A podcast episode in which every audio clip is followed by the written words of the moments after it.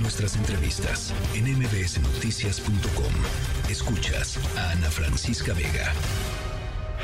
COP28 also needed to signal a hard stop la COP28 tenía que marcar el final del principal problema climático de la humanidad, los combustibles fósiles y su contaminación que está haciendo arder el planeta. Aunque en Dubái no pasamos totalmente la página de la era de los combustibles fósiles, este resultado es claramente el principio del fin.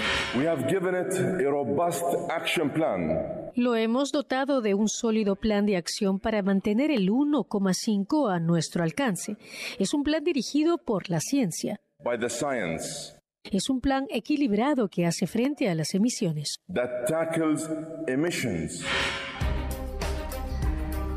Bueno, concluyó eh, ayer en Dubái la cumbre de cambio climático, la COP28, con un acuerdo, ya les platicábamos ayer, bastante inesperado entre 200 países, incluido México, para eh, el abandono progresivo de los combustibles fósiles. El acuerdo pretende lograr cero emisiones netas del planeta para, ahora sí que neta del planeta, para el 2050. Hay voces que dicen es un paso importante, hay otras que dicen eh, hay, hay demasiados cabos sueltos como para que podamos cantar victoria. En la línea telefónica Jorge Villarreal, director de política climática de Iniciativa Climática México. Gracias por conversar esta tarde con nosotros, Jorge. Ana, ¿qué tal? Buenas tardes, buenas noches. Eh, sí, evidente, es un acuerdo histórico en el sentido de que expone por primera vez en el marco de la Convención de Naciones Unidas sobre Cambio Climático, de la Cumbre Climática ANA, eh, expone por primera vez esta eh, contradicción, esta incompatibilidad entre la política de combustibles fósiles y la atención a la emergencia climática. Solo como contexto, Ana, resaltar que apenas hace dos años, por primera vez en Glasgow, se acordó incorporar la palabra energía y discutir por primera vez el tema sectorial energético en el marco de la cumbre climática y dos años después tenemos un texto de esta naturaleza que depende de cómo lo quiera ver uno, pero si lo queremos ver eh, el, el vaso medio lleno, pues es un avance importante, aunque como tú lo has indicado, hay voces que con mucha razón identifican que hay una tarea todavía muy pendiente, larga, compleja para poder aterrizarlo y concretarlo, Ana. ¿Qué pasó con las con los países insulares, con las islas que se quejaron de que se llegó a este acuerdo pues sin escucharlos a ellos, que son pues unos de los primeros que están sufriendo ya este desde hace algún tiempo eh, las consecuencias más, más catastróficas, hay que decirlo, del cambio climático que los amenaza con desaparecer del planeta? Es, es muy importante pregunta, Ana. Eh, esta, eh, eh, este componente específico de la salida de los combustibles fósiles, que tiene además varios otros componentes, está en el marco de un texto que se llama el balance global.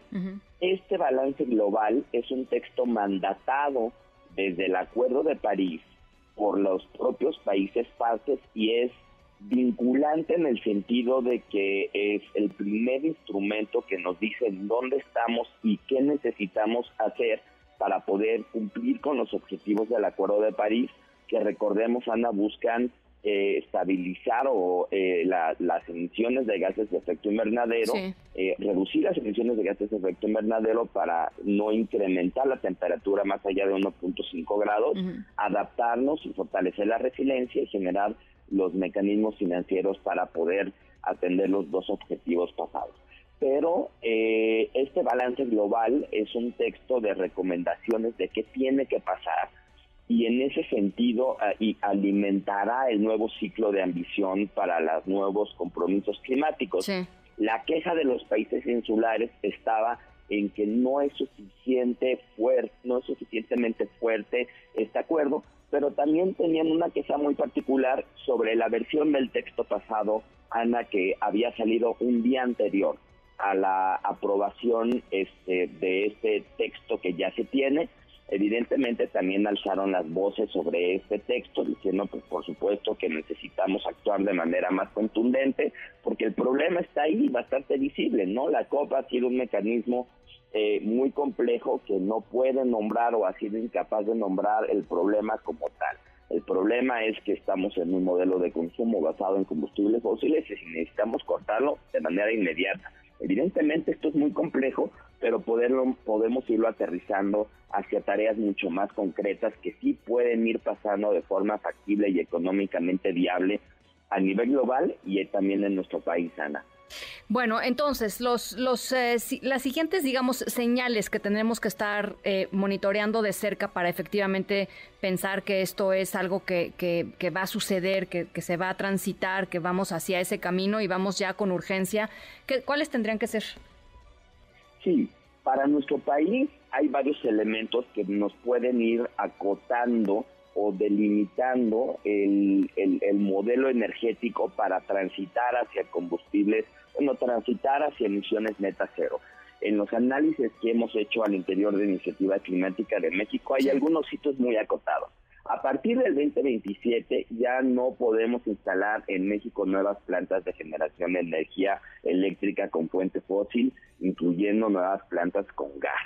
Debemos eliminar, eliminar por completo el uso del carbón a más tardar en el 2030, pero Ana, es súper importante resaltar que debemos garantizar en este proceso de salida del carbón una transición donde las comunidades involucradas mejoren su calidad de vida y de empleo y además procesos participativos. Sí, claro. Debemos sacar progresivamente la matriz eléctrica al carbón al 2030 eh, con, con estos procesos participativos, eliminar el uso del combustible a más tardar el 2035, expandir y fortalecer la red eléctrica con urgencia y por supuesto incrementar de forma acelerada la penetración de energías renovables como un elemento central Tan solo al 2030 debemos instalar 57 gigawatts de los 14 gigawatts que ahorita tenemos de capacidad instalada de energía eólica y solar y generación distribuida fotovoltaica. Y sí se puede, Ana, sí podemos ir transitando hacia esa dirección. Yo creo que las candidatas conocen la agenda energética a profundidad, la agenda climática son muy sensibles y conocedoras también de estas dinámicas y esperemos que tanto en energía renovable como en salida de fuentes fósiles las políticas públicas siguientes estén alineadas en esa dirección. Híjole, pues nada, nada me daría más gusto, Jorge, y creo que para, pues para la sobrevivencia de nuestro planeta y para la vida de nosotros y de futuras generaciones será, será esencial. Em, ojalá que así sea y ojalá que podamos conversarlo cuando vayan aclarándose un poco más también eh, pues los planes de trabajo eh, eh, particulares y los proyectos particulares que plantean pues las dos las dos candidatas. Gracias por lo pronto, Jorge. Con mucho gusto, Ana. Jorge Villarreal, director de Política Climática de Iniciativa Climática México. Noticias.